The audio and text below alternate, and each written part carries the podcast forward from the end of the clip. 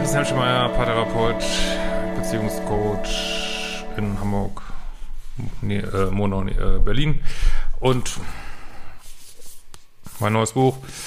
Und ähm, ja, heute haben wir mal wieder eine Beziehung, äh, wo, ja, die so mehr so zweite Lebenshälfte ist und ähm, wo man sich ja sowieso mehr Zeit für sich braucht, wo es manchmal schwer zu sagen ist. Ähm, ja, ist es jetzt so Bindungsvermeidung oder ist das das normale Entwicklung, die man vielleicht auch hinnehmen muss und ja, hallo Christian, ich unzu ähm, also eine Dame, hallo Christian, ich Unzufriedenheit in meiner Beziehung, habe ich im Internet nach Themen gesucht, die mein Problem berühren. Dabei bin ich zum Glück auf deine YouTube-Videos gestoßen. Diese gaben mir nun weitere Denkanstöße und haben meine Sicht klarer werden lassen. Nun zu mir, ich bin in den 50ern und lebe seit vier Jahren in einer gewissen Beziehung zu einem ja, fast gleichaltrigen Mann. Äh, wir leben in getrennten Wohnungen, treffen uns am Wochenende zu 99 beim 99 Prozent bei mir und meist ohne Übernachtung. Also hier könnte ich die Mail schon beenden, weil ich weil ich mal gar nicht weiß, was ich dazu sagen soll. Das ist für mich schon keine gleichgewichtige Beziehung. Also was ist denn das für eine Beziehung, wo man nicht beieinander übernachtet und und ich habe ja schon öfter gesagt, äh, wenn man immer nur bei einem ist, ist das kein gutes Zeichen. Also das kann natürlich jeder für sich bestimmen. Also nicht, dass ein Freund das nicht darf oder so, aber es ist kein gutes Zeichen, sag ich mal, ne? was so Bindungsstil angeht. Und ähm, ich würde ja auch mal denken, wa warum können wir nicht bei ihm sein? Das würde mich, würd mich schon völlig aufreiben. Aber gut, ich habe einfach auch schon zu viel gehört. Ähm, so, und dann, aber gut, ich lese trotzdem mal weiter. Ähm, Unternehmen für Zusammenfahren einmal im Jahr in Urlaub. Chemie stimmt, er ist ein ruhiger Typ, der nach Harmonie strebt. Unsere Freizeitinteressen stimmen sehr gut überein. Ausflüge verlaufen harmonisch und geben uns beiden viel. Er ist sehr hilfsbereit, zum Beispiel in praktischen Dingen und Handwerksleistungen. Überhaupt ist er schnell bei allen Menschen mit seiner Hilfe dabei, fällt richtig auf. Ja, das merken wir uns mal nochmal. Äh, wie gesagt, und die Chemie stimmt auch. Von Anfang an hatte ich allerdings immer das Gefühl, dass er mauert ja, wenn du das fühlst, dann wird es wohl so sein, ne? äh, wenn man sich kennenlernt, denkt man ja, naja, er muss noch Vertrauen fassen, aber die Zeit vergeht und nichts ändert sich. Leider sind gute und tiefergehende Gespräche mit ihm nicht möglich. Alles bleibt so oberflächlich. Er öffnet sich selbst nie. Wenn es mal enger wird, grenzt er sich darauf sicher unbewusst schnell wieder ab. Zum Beispiel fährt er dann am nächsten Tag irgendwo hin, Ausflug, ohne dass ich es weiß. Überhaupt bezieht er mich in seine Tagesplanung, Gedanken und so weiter nicht ein. Ein weiteres Beispiel, er hatte die Geburtstagsfeier seines Kanarienvogels vorbereitet, ohne dass ich wusste, äh, da er da, äh, ein Jahr verspätet wegen Carina. Diesen Geburtstag hatten wir bereits äh, zweimal mit der Familie gefeiert. Jetzt plante er eine Kegelparty für Kollegen. Er stellte mich vor vollendete Tatsachen. Ich wurde also mehr oder weniger eingeladen wie eine Kollegin. BFR, Big fucking Red Flag. Aber was soll man dazu sagen? Das ist ja schon, das ist halt wie er ist, ne? Also Mauern, bindungsvermeidend. Es spielt auch keine Rolle, warum jetzt genau. Vielleicht hat er irgendwelche anderen Issues noch, dass er so ist, aber es spielt keine Rolle. Es ist einfach fucking frustrierend. Ähm, kränkend für dich und er merkt es wahrscheinlich selber gar nicht, dass er so ist. Ich finde das ganz normal, könnte ich verwetten. Aber ey, wer will denn, äh, es ist immer wieder halt, also man kann sowas machen, du kannst das auch leben, das musst du jetzt nicht du entscheiden, aber ich finde ja, also ich bin ja immer so ein, sehe mich ja so als High-Performance-Coach, äh, dass ich immer sage, gebt euch nicht mit so äh, Krümelbeziehungen zufrieden, wo man irgendwie noch nicht mal irgendwie so eine Party zusammen planen kann und wird da eingeladen wie so ein, wie so das dritte Haustier oder so. Äh, ach, nee, äh. Aber ist nur meine Meinung. Letztlich musst du es natürlich wissen, ne? Ähm, ich hätte mir ein gemeinsames Vorgehen gewünscht. Ich sagte, dass ich diesmal nicht mitkäme, was zunächst für ihn in Ordnung war. Erst als ihn, und das merkt er noch nicht mal, dass, dass äh, ja, du kommst nicht mit, oh, kein Problem, also er scheint irgendwie, also es wirkt auf mich auf den ersten Blick, ich kenne ihn natürlich nicht, ich habe keine Glaskugel, aber scheint auf mich auf den ersten Blick nicht bewusst zu sein, sondern ich glaube, er hat da wirklich ein Defizit, woher das auch immer kommt, müssen wir jetzt nicht mutmaßen. Aber das stelle ich mir ziemlich frustrierend vor, ne? Ah, ich komme übrigens nicht zu deinem Geburtstag. Boah, du, überhaupt, überhaupt kein Problem. Tschüssikowski.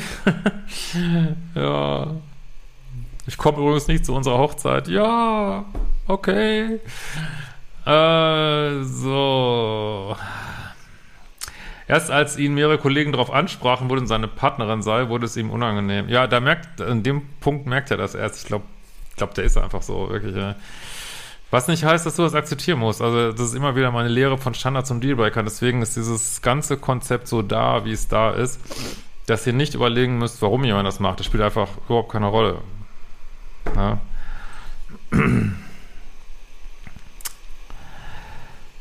Modul 1 bei mir auf liebische.de. Apropos Selbstliebe-Challenge und glaube Manifestation-Challenge gehen wieder los. Ähm, am 1.5. Manifestation-Challenge. Unglaublich viele gute Kommentare gelesen dazu, wo die Leute echt krasse Sachen manifestiert haben. Probiert es einfach mal aus, ist ja äh, kein großer Einsatz. Ähm,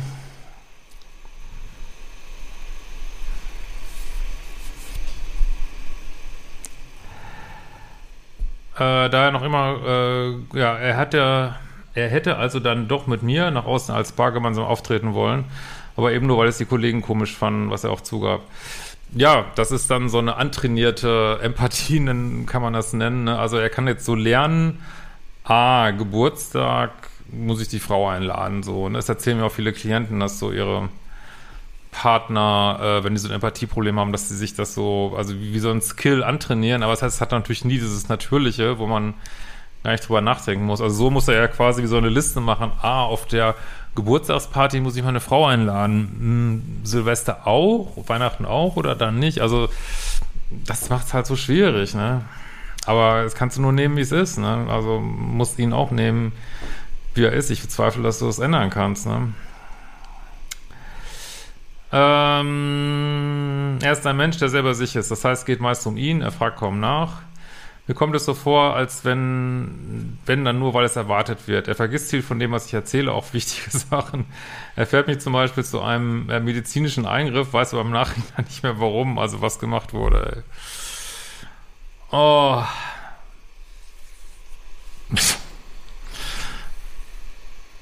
ich meine, frag mich mal, wofür ist man dann in einer Beziehung? Ey, dann kannst du auch alleine Halma spielen und ich weiß nicht, äh, ich mich, mich also mich persönlich aus heutiger Sicht wird sowas so aufreiben. Ich würde echt denken, ey, ich spiele lieber den ganzen Tag Playstation und äh, also ganz ehrlich und gehe Snowboarden und äh, das würde ich denken, will ich mir nicht antun. Äh, bei allem Wunsch nach Zweisamkeit, aber oh. Ähm, aber man gewöhnt sich, wahrscheinlich hast du dich auch ein bisschen dran gewöhnt, ne? oder vielleicht gibt es bei dir auch eine Story dazu, keine Ahnung. Ja. Krass. Er schaut sehr gerne auf andere Menschen, was sie sagen und haben. Wenn ihn etwas beeindruckt, eifert er nach, will mithalten, kauft auch Dinge, macht nach. Ja gut, das machen wir alle ein bisschen. Wenn wir essen gehen und ähm, meine mein Kotelett ist größer, sagt er auch, äh, das, sagt er das auch empört und erwartet offenbar, dass ich die Teller tausche. Ich meine, wo sind wir denn hier? Äh, das sind wir jetzt hier in den 40ern, wo der Papi immer das größte Stück kriegt oder was? Also ich finde es auch nicht sehr gentleman-like, sondern hast du eben das größere Stück und äh, lieben heißt doch äh, an dem anderen das Beste wünschen. Natürlich mm, ist übrigens auch was, wo ich über ihr schreibe. Gesetze der Dualität. Welche Gesetze gelten für Beziehungen? Ähm, ja, also natürlich muss es irgendeinen Ausgleich geben und aber aber das ist, was, glaube ich, viele Menschen, die uns so egoistisch vorkommen, was die so denken, dass sie das Gefühl haben, sie sind im ständigen Mangel und äh, es gibt von allem nicht genug und deswegen müssen sie immer ranholen, selbst wenn das den Partner dann in dem Moment belastet. Ne? Das ist, glaube ich, auch immer so ein permanenter Mangelzustand, aber du bist nicht seine Therapeutin. Ne? Das ist, ja. ähm, ich sage dann nur, habe ich aber ein Glück, guten Appetit. Er nimmt sich das größte Stück Kuchen und hat immer Angst, zu kurz zu kommen. Ja, das meinte ich. Teilweise kommt es äh, missgünstig rüber. Seine Mutter gab mir mal ein Gefäß mit äh, zum Mohrrüben sammeln im Garten, die sollte ich mitnehmen. Er missgönnte mir das und nahm sie selbst mit. Andererseits,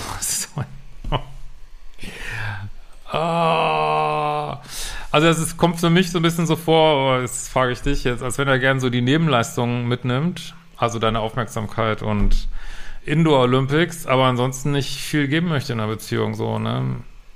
Und das würde ich, also was ich mir von Beziehungen vorstelle, aber das muss jetzt nicht du wissen, wäre mir das zu wenig, sage ich ganz ehrlich, ne? Hätte ich keinen Bock drauf, also.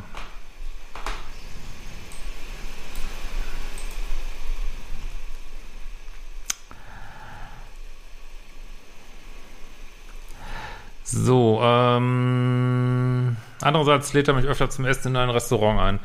Ja gut, ist also nicht ganz 0 und 1. Okay, er lässt sich auch Dinge nicht bezahlen, die er mit mir besorgt. Äh, er sagt, empfehle Empathie.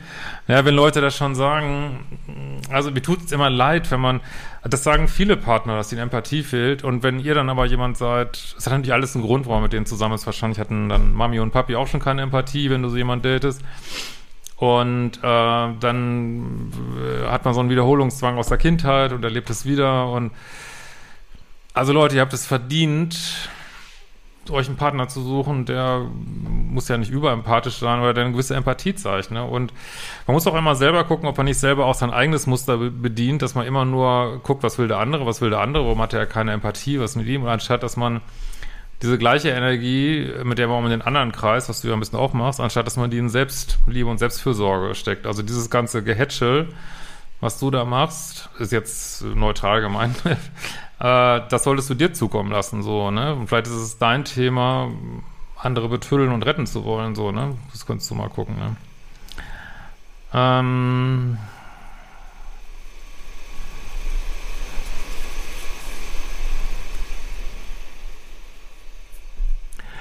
äh, wisse nicht, wie er da hingelangen soll zu der Empathie. Ich weiß, dass er das nie lernen wird, dachte aber, so wie er auch automatisch fragt, wie es einem geht, dass man in kleinen Schritten ein, so ein Stück weit üben kann. Aber das ist so, als wenn du nicht Fahrradfahren so per se kannst, sondern jedes Mal, ah, ah so, ich falle nach links, jetzt nach rechts bewegen und gleichzeitig das Lenkrad 45 Grad nach da bewegen. So kann man kein Fahrrad fahren. Und wie gesagt, ich, das kann man eben, glaube ich, nicht, vorwerfen, so, das kannst du einfach nichts machen.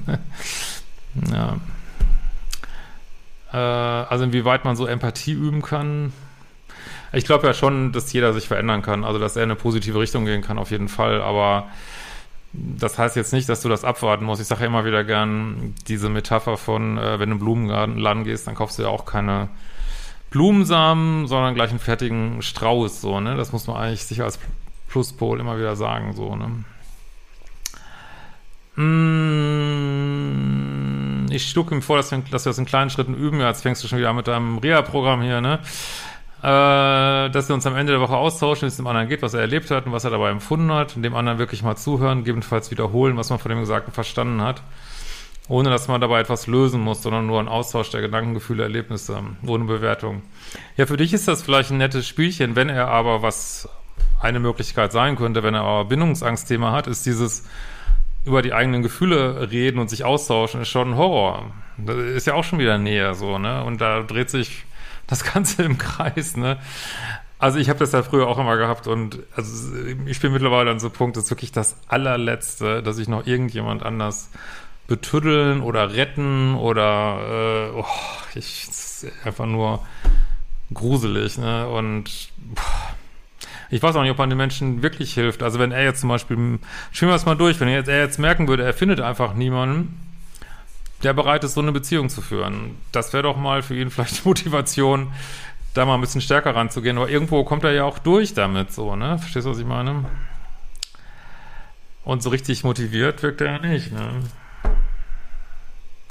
Aber wie weit man das, äh, das kann ich jetzt auch, sieh es mir nach, das kann ich jetzt auch nicht sagen, wie weit er das jetzt lernen könnte. Aber was ich häufig höre, ist, dass es Leuten extrem schwerfällt, Empathie zu lernen, wenn man das nicht an der richtigen Stelle im Leben quasi so automatisch, also an der Stelle, wo man es lernen sollte, was glaube ich äh, relativ früh ist, irgendwie, was nicht, ist nicht ganz genau, irgendwie in zwei, drei Jahren, glaube ich, ähm, wenn da dann Traum, äh, Traumata stattfinden und man das nicht lernt, na, scheiße, ne?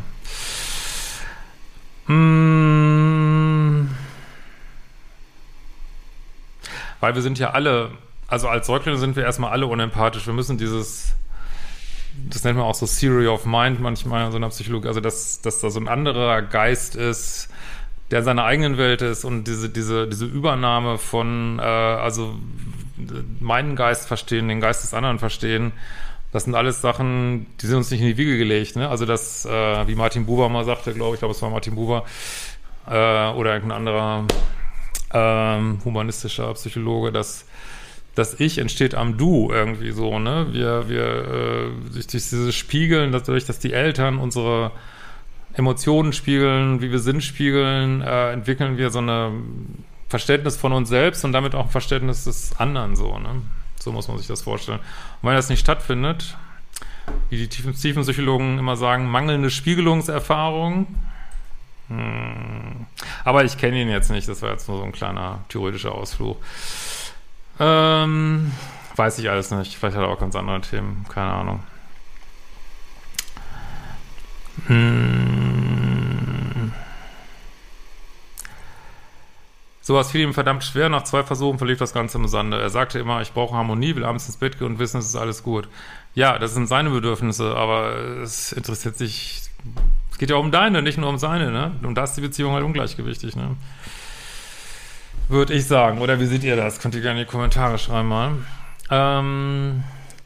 Oder so bin ich eben, ich lasse mich nicht verbiegen. Ja, mit dem so bin ich eben, finde ich immer ein bisschen schwierig weil äh, da kann ich alles mit ersticken. Ich, wenn mir jetzt jemand sagt, äh, mich stört das, dass du, äh, was weiß ich, alle Kekse auf isst oder mich stört es, ähm, dass du mit anderen Frauen schreibst oder was weiß ich, ne? Und der sagt dann, ja, so bin ich eben, ist die Diskussion tot, ne? Also ich finde das einen schwierigen Satz, sage ich ganz ehrlich. Ja.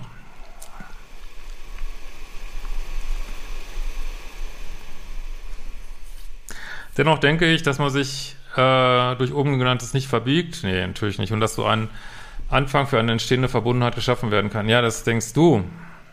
Aber er will das, glaube ich, nicht. Ihm reicht das so, ne?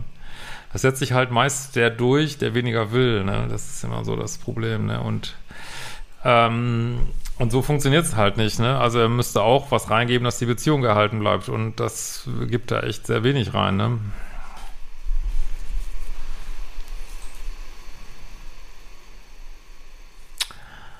Äh, Zärtlichkeiten fehlen auch, auch nach äh, Indoor Olympics. Manchmal bekomme ich eine Umarmung. Wenn ich mal zärtlicher werde, wird das auch gleich unterbunden. Zum Beispiel streichelte ich ihm über das Gesicht. Er sagt etwas Abweisendes. Ich liebe dich, haben wir uns bis heute beide selten gesagt. Ja, dazu kommt natürlich noch diese Plus-Minus-Dynamik. Je mehr du das, da kannst du es aber auch nichts dafür, nicht, dass du das jetzt anders machen solltest, aber je mehr du das einforderst, desto mehr, oh, denkt er, oh, das ist mir zu viel, zu viel, zu viel, zu viel. Und je mehr er sich zurückzieht, umso mehr sagst du, ey, what the fuck, so, ne? Und, aber da ist es eben auch, ähm, könnte es so ein Match sein, den es halt ganz häufig gibt von so einem, vielleicht hast, hast du so ein, dieses Plus-Verlustängstliche Muster, er hat vielleicht so ein vermeidendes Minusmuster und die matchen halt gut, sind aber gerne mal, sind auch sehr, sehr stabile Verbindungen wie wir immer wieder sehen auf diesem Kanal, aber es ist leider auch, man sagt immer stabil, aber auch tendenziell oft unglücklich so, ne? Weil letztlich, letztlich, also wenn du jetzt mehr einfordern würdest, was du willst und es so gleichgewichtiger würde, wäre er scheinbar auch nicht zufrieden so, ne? Äh, ja.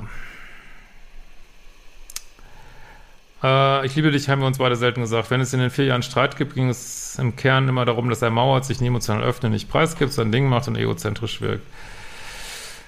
Ähm, ja. Wenn ich mit ihm darüber sprechen will, ist ihm das unangenehm.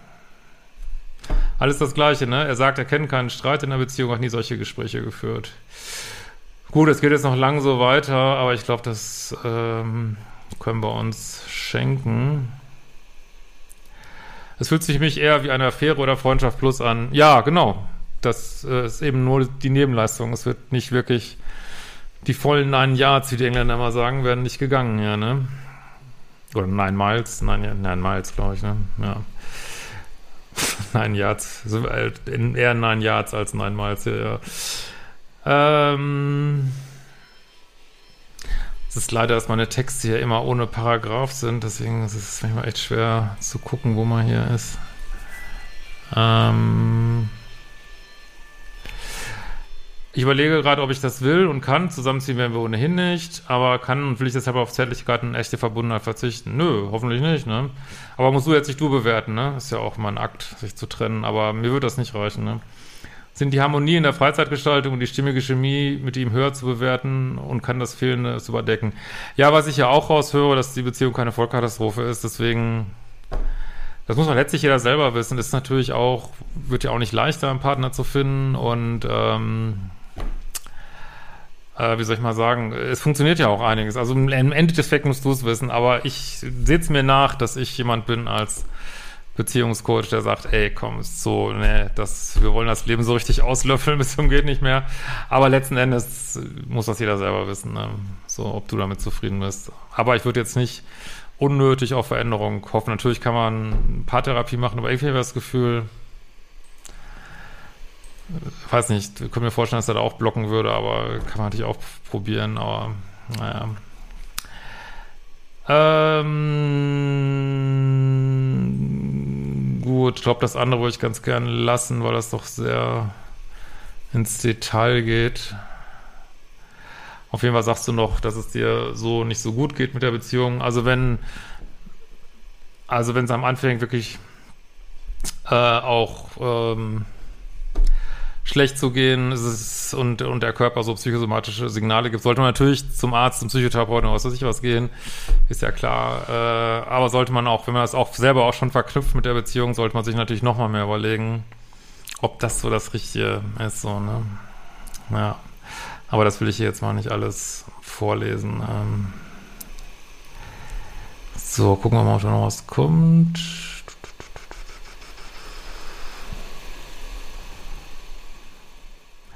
Ja, schreibst du, glaube ich, noch, dass ähm, deine Eltern eigentlich genauso waren. Ja, genau. Hm. Du, du, du, du, du. Gut. Also letzten Endes kannst du ja auch mal in die Kurse reingucken. Da sind auch nochmal viele Meilensteine definiert und Sachen, an denen man sich äh, entlanghangeln kann, wenn man so seine Beziehung einschätzen will. Modul 1 zum Beispiel. Äh, Selbstliebe mehr investieren wäre, glaube ich, für dich auch eine gute Sache. Äh, und klar, konkrete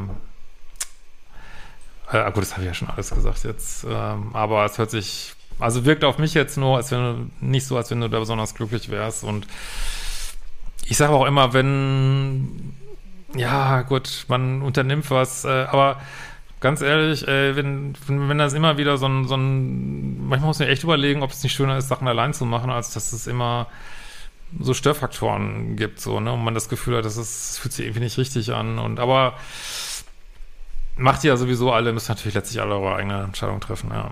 In diesem Sinne, kommt auf die Lesung, wir sehen uns bald wieder.